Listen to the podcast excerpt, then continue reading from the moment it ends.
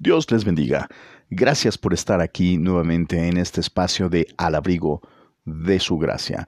Les habla su hermano y amigo Sergio Pérez desde la Ciudad de México. Enviamos un saludo a todos los que nos escuchan y nos siguen en cualquier parte del mundo en donde se encuentren. Gracias por seguirnos. Que Dios les bendiga, que Dios les prospere. Nos agrada mucho, me alegra mucho que lleven la secuencia de podcast y que puedan estar escuchando estos análisis, que desde luego mi deseo es que sean de bendición, de edificación, de crecimiento y para madurez en la vida espiritual de todos y cada uno de los que puedan llegar o de los que están escuchando este mensaje. Que Dios les bendiga mucho, de verdad. Esta es la entrega número 20, estamos en la entrega número 20, el podcast número 20 de Escatología Bíblica, Eventos del Porvenir. Y hemos estado haciendo un análisis a los textos que nos refieren a la vida después de la muerte. Desde luego con el propósito de conocer los aspectos importantes de la doctrina bíblica en relación a la escatología y a los eventos futuros que eh, enmarcan eh, no solamente a la Iglesia de Cristo, sino eh, todos los eventos a nivel mundial.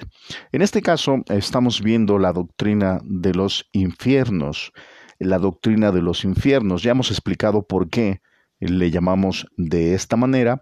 esto ya lo hicimos en los podcasts pasados y es un tema que desde luego está vinculado a la doctrina de las resurrecciones futuras. En esta entrega, en este podcast, estaremos abordando eh, lo que es el tercer, eh, lo que hemos denominado el tercer infierno, eh, que en su original griego es la palabra geena y del término hebreo Geinon o el valle de Tofet. Eh, si bien no estaremos haciendo una exégesis eh, muy profunda en cuanto al lugar en específico y o destino de los condenados, eh, desde luego es necesario poder identificar, poder definirlo y cronológicamente ver cuándo se implementará este lugar. Em, hablando directamente, hermanos, amigos, de lo que es el Gehenna como tal, como lo mencioné, eh, esta es eh, una palabra griega que la encontramos en el Nuevo Testamento, en el Nuevo Pacto, aproximadamente 12 veces, de las cuales 11 de ellas eh, se encuentran en los evangelios sinópticos y em, en, cada caso es mencionado, curiosamente, por Cristo Jesús, por nuestro Señor Jesucristo. Esto es muy, muy importante. Muy bien, vamos a ver algunos textos en donde nos hablan acerca de este Gehenna. El primero de ellos es Mateo capítulo 5, verso 22, en donde dice la escritura de la siguiente manera. Voy a leer la versión 60 eh, de la Reina Valera. Dice, pero yo os digo que cualquiera que se enoje con su hermano, perdón, contra su hermano, será culpable de juicio, y cualquiera que diga necio a su hermano será culpable ante el concilio, y cualquiera que le diga fatuo quedará expuesto al infierno de fuego. Otro pasaje se encuentra también en el libro de Mateo, ahí mismo en Mateo, pero en el capítulo 10, en el verso 28, y dice, Y no temáis a los que matan el cuerpo, mas el alma no pueden matar. Temed más bien aquel que puede destruir el alma y el cuerpo en el infierno. Eh, nuevamente es Jesús haciendo referencia a este lugar. Vamos ahora a la cita de Marcos capítulo 9, verso 43. De igual manera es Jesús. Son fragmentos. Eh, si desde luego usted quiere ver el contexto del mismo, yo lo invito para que con Biblia o su Biblia en mano pueda leerlo ya en casa, eh, oficina, escuela, donde quiera que usted se encuentre. Bueno, escuela no, porque ahorita hay pandemia. Pero desde luego que pueda leer el texto completo, el capítulo completo, para ver eh, de qué se está refiriendo, a lo que se estaba refiriendo Jesús. Marcos capítulo 9, verso 43 dice, Si tu mano te fuere ocasión de caer, córtala. Mejor te es entrar en la vida manco que teniendo dos manos ir al infierno, al fuego que no puede ser apagado. Verso 44, donde el gusano de ellos no muere y el fuego nunca se apaga. Y si tu pie te fuere ocasión de caer, córtalo. Mejor te es entrar a la vida cojo que teniendo dos pies ser echado en el infierno, al fuego que no puede ser apagado. Estas son algunas citas, eh, algunos fragmentos eh, de los pasajes en donde es Jesús mismo, Cristo Jesús, hablando acerca de este lugar.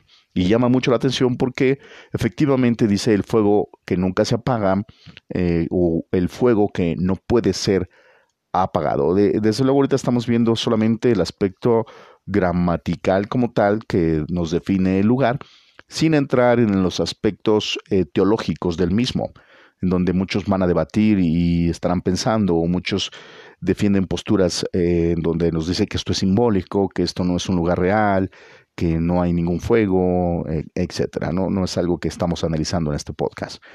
Eh, Santiago, capítulo 3, verso 6, es otro pasaje que nos habla aquí en el Nuevo Pacto, en el Nuevo Testamento, acerca de este lugar, y dice así, Santiago 3, 6, capítulo 3, verso 6, dice, y la lengua es un fuego un mundo de maldad.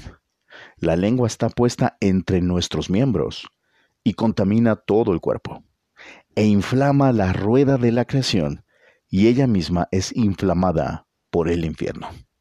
Nuevamente aquí, eh, desde luego, está haciendo una alegoría, aquí sí directamente a la cuestión de cómo eh, la lengua tiene la capacidad de eh, construir o destruir con lo que podemos hablar, con lo que podemos decir con nuestra boca. Eh, y estamos hablando ya de situaciones como de chismes, mentiras, eh, etcétera, ¿no? Todo esto. Pero lo que llama la atención es que efectivamente hay una alegoría, eh, se remite a, a, la idea de que esta, este miembro tan pequeño que es la lengua, eh, puede incendiar algo y destruirlo, como lo que hace el fuego, y que, pero es, lo que llama la atención es que este fuego no es cualquier fuego, sino que es un fuego que viene alimentado por el mismo infierno. Ahora bien, en todos estos pasajes que acabamos de citar, que acabamos de leer, eh, solo fueron algunos.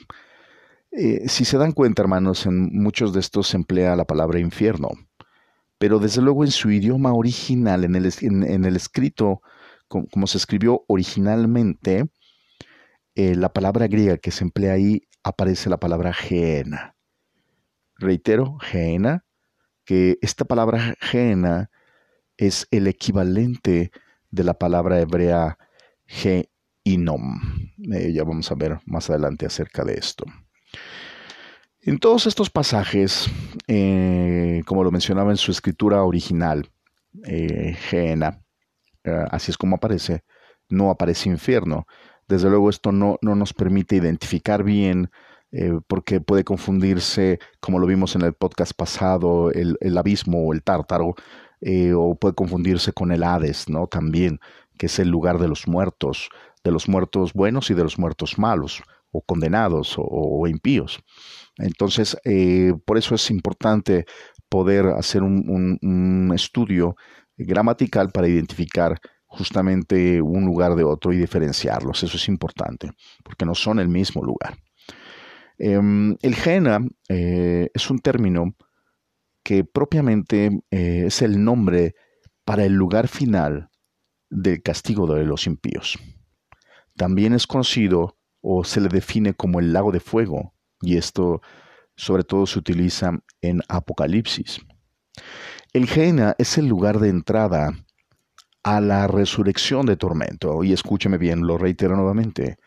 El lugar de entrada a la resurrección de tormento se refiere estrictamente a la morada eterna de los no redimidos, donde experimentarán el juicio divino en sus cuerpos de resurrección de forma individual, cada, cada uno cada persona.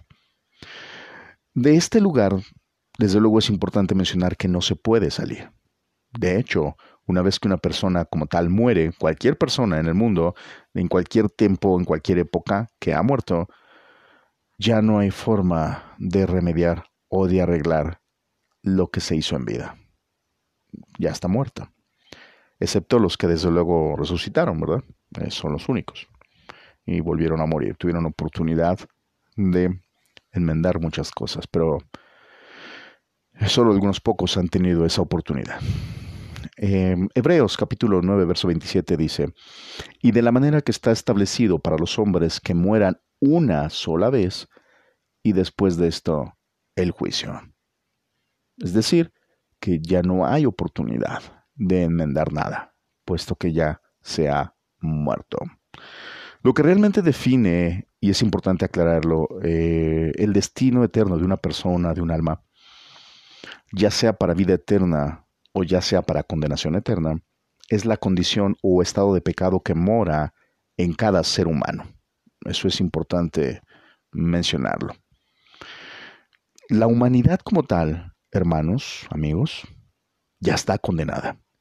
Y ya está condenada por el estado de pecado que contrajo Adán, el primer hombre, contrajo ese estado de pecado para la humanidad. Y por ende la muerte. La muerte física, la muerte espiritual y la segunda muerte o condenación. La única manera de que sea quitado este estado de pecado y de pecados de la vida de una persona es la fe en la obra redentora de Cristo Jesús. La fe en la obra redentora, es decir, en su sacrificio en la cruz del Calvario.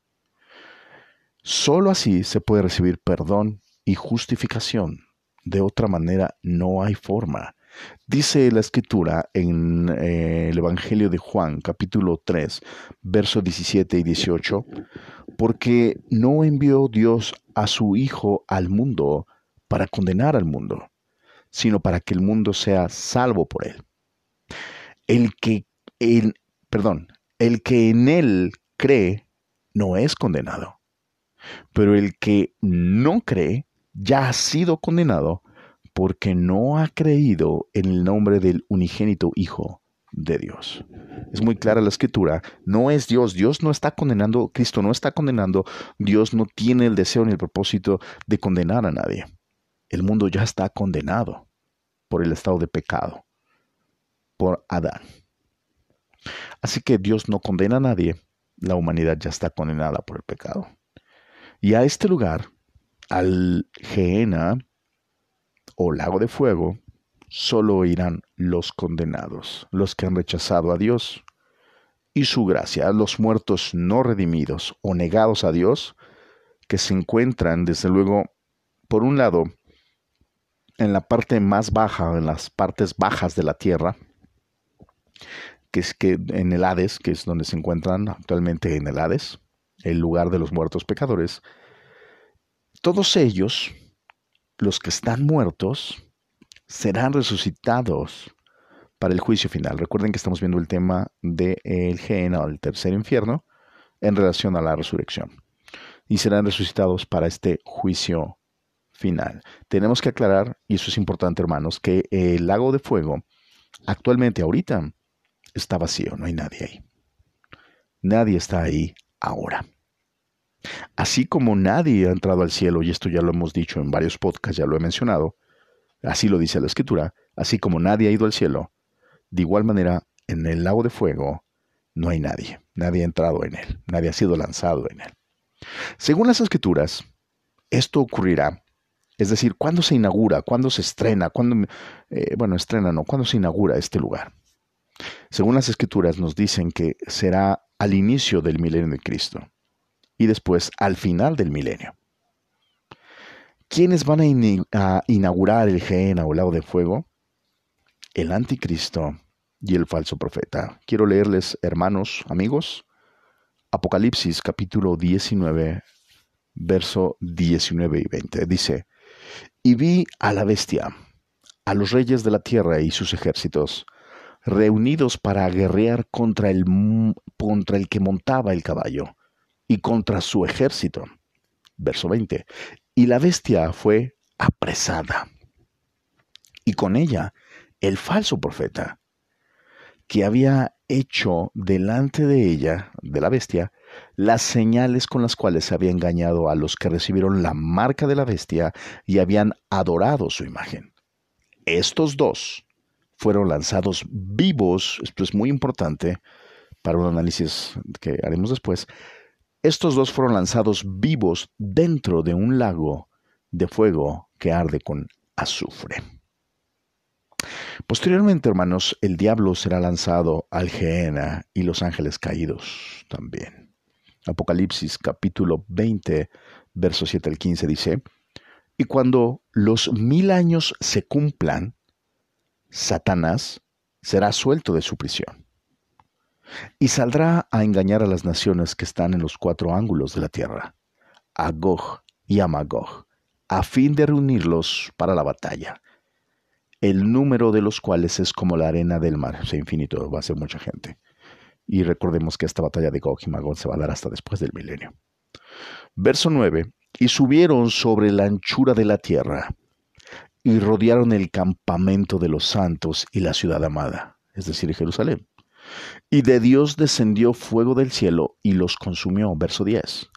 Y el diablo que los engañaba fue lanzado en el lago de fuego y azufre, donde estaban la bestia y el falso profeta, y serán atormentados día y noche por los siglos de los siglos.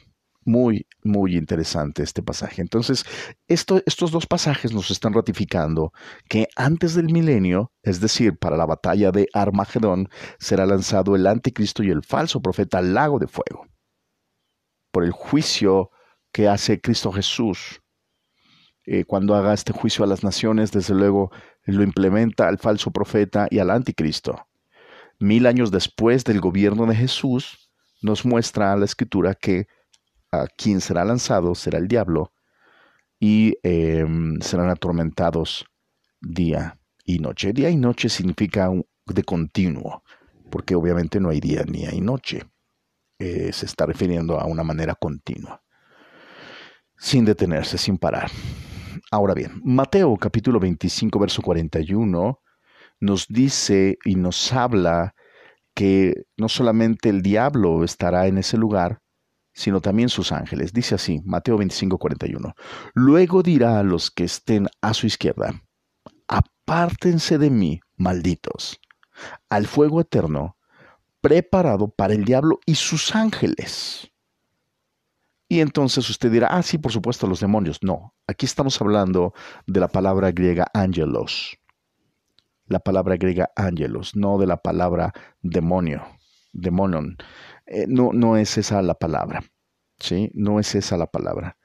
Em, no, no debemos de olvidar, no debemos olvidar lo que nos dice la escritura en Judas, capítulo 1, verso 6. Judas 6 dice la siguiente manera, y los ángeles que no guardaron, los ángelos que no guardaron su dignidad, sino que abandonaron su propia morada, los ha guardado bajo oscuridad en prisiones eternas para el juicio del gran día. El juicio del gran día justamente es este que estamos hablando o que describimos em, anteriormente pero lo vamos a ver ahorita, a más adelante con detalle. Este juicio que se menciona en Judas es justamente la impartición del castigo sobre los ángeles caídos, que fueron los que se sublevaron junto con eh, Lucifer en el tercer cielo para dar ese golpe de estado, y que desde luego fueron arrojados y puestos en prisiones de oscuridad. Y esto lo comentamos en el podcast anterior. Pero también como lo vimos, no solamente los eh, ángeles caídos están en el tártaro, sino que también hay demonios. Y esto lo podemos ver en Mateo capítulo 8, verso 28. También lo vimos.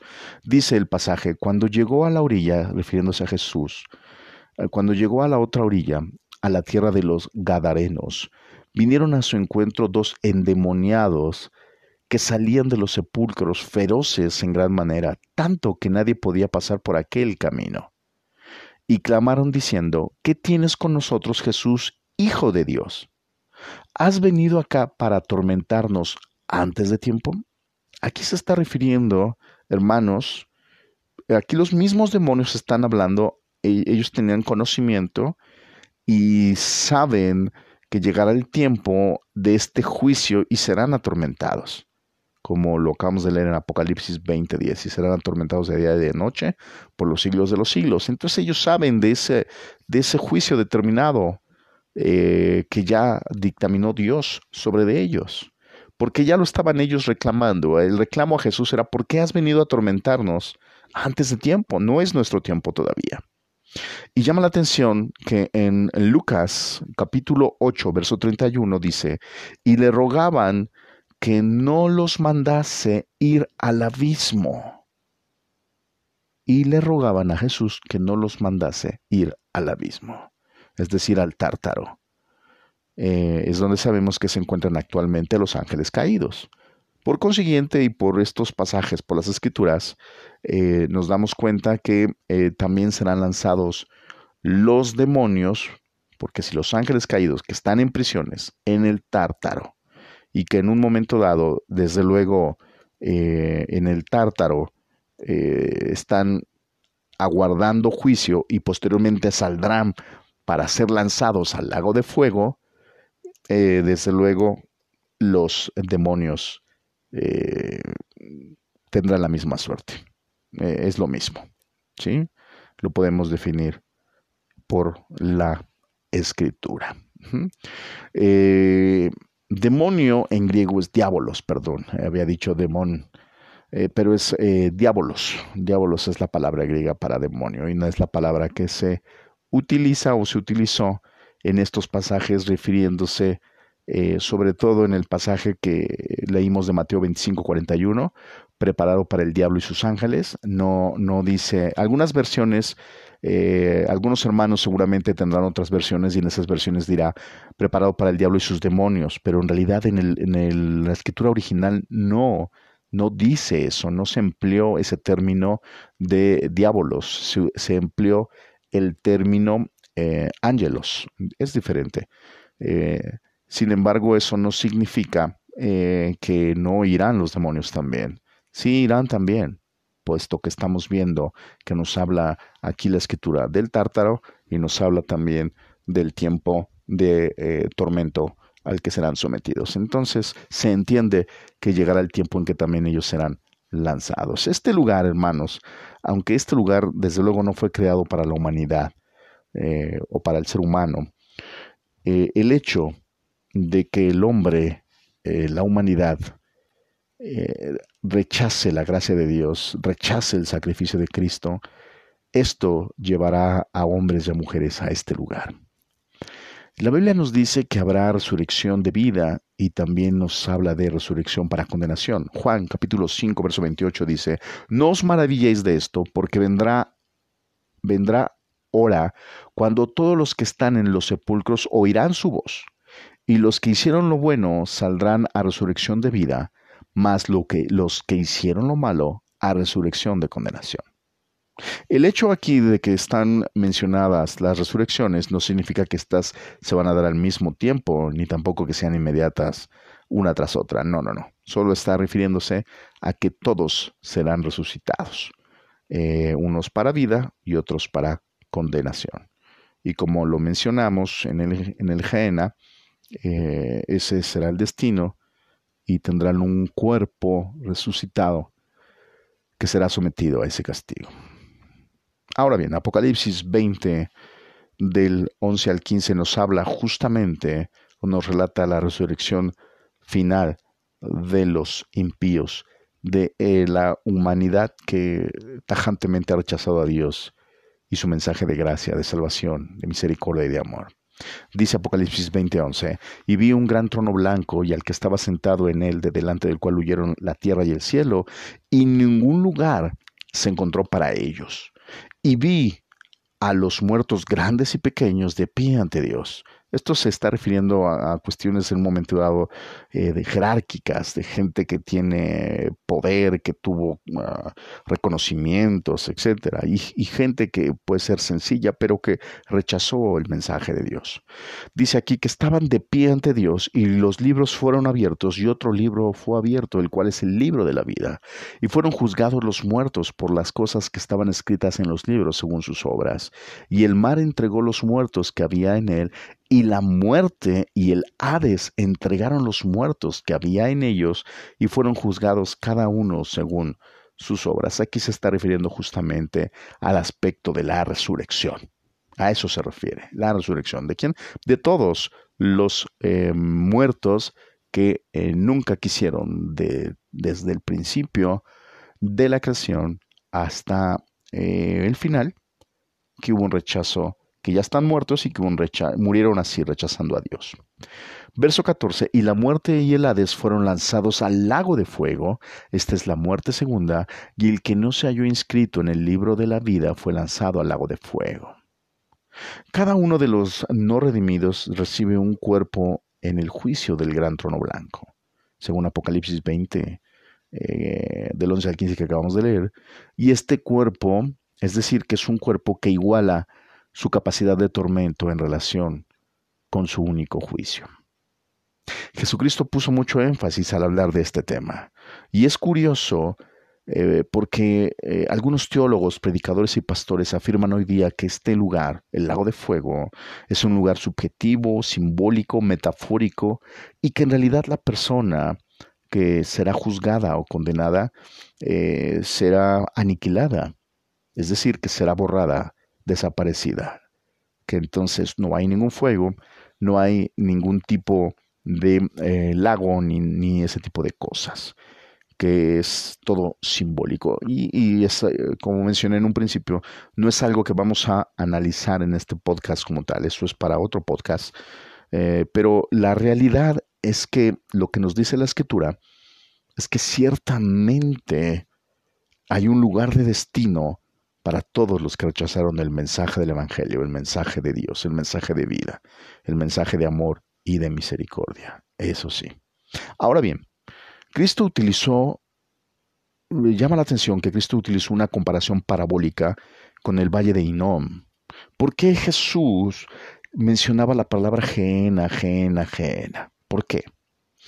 Eh, quisiera quisiera eh, eh, definir esto, hermanos. El valle de Inom o Geinom, del hebreo Hai Ben Inon, que significa Valle del Hijo de Inom. Ese es su, nombre al castellano, Valle del Valle de Inom. También se le conoce como el Valle del Lamento de los Lamentos. Este es un valle eh, que estaba a las afueras o afuera de la muralla sur de la antigua ciudad de Jerusalén. Es un valle muy extenso que, eh, tenía por extensión de, de tierra o, abarcaba desde el monte Sión hasta el valle, al, este del valle de Cedrón. Y fíjense esto, esto es tremendo. En el siglo 8 antes de Cristo, siendo Acaz o Ahaz eh, rey de Judá, y no solamente este rey, sino 40 años más tarde, eh, otro rey, el reinado de Manasés, celebraban en este valle de Heinom sacrificios al dios asirio Moloch o Molec, tal cual como lo hacían los pueblos cananeos. Segundo libro de Crónicas, capítulo 28, verso 1 al 4 dice, Acaz tenía 20 años cuando comenzó a reinar y gobernó durante 16 años en Jerusalén. Él no fue como su antepasado David, pues no hizo lo que le agradaba al Señor siguió el ejemplo de los reyes de Israel y llegó hasta el extremo de hacer imágenes de los Baales, quemar incienso en el valle de Beinón y sacrificar a sus hijos en el fuego, copiando los pecados terribles de las naciones que el Señor expulsó del país cuando vinieron los israelitas. Acaz sacrificaba animales y quemaba incienso en los santuarios sobre las colinas, en los montes y bajo todo árbol frondoso. Eso es segundo libro de Crónicas, capítulo 28, verso 1 al 4. Usted lo puede leer en casa. Lo más tremendo aquí, hermanos, es que estos son, eh, fueron reyes de Judá. Sabemos que se, dividió el reinado después de en, los hijos de Salomón. Eh, se dividió el reinado y se hizo el reino del norte y el reino del sur.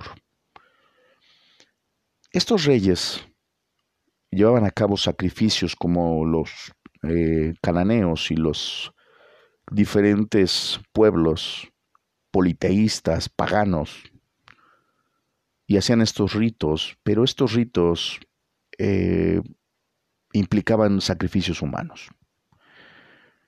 Estos sacrificios humanos se realizaban sobre todo en, en los hijos, no meramente bebés, pero sí los hijos, los cuales los, que, los quemaban a fuego en este valle. Eran llevados ahí, eran ofrecidos y eran quemados vivos. Acaz hizo eso y el rey Manasés hizo eso. Quemaron a sus hijos.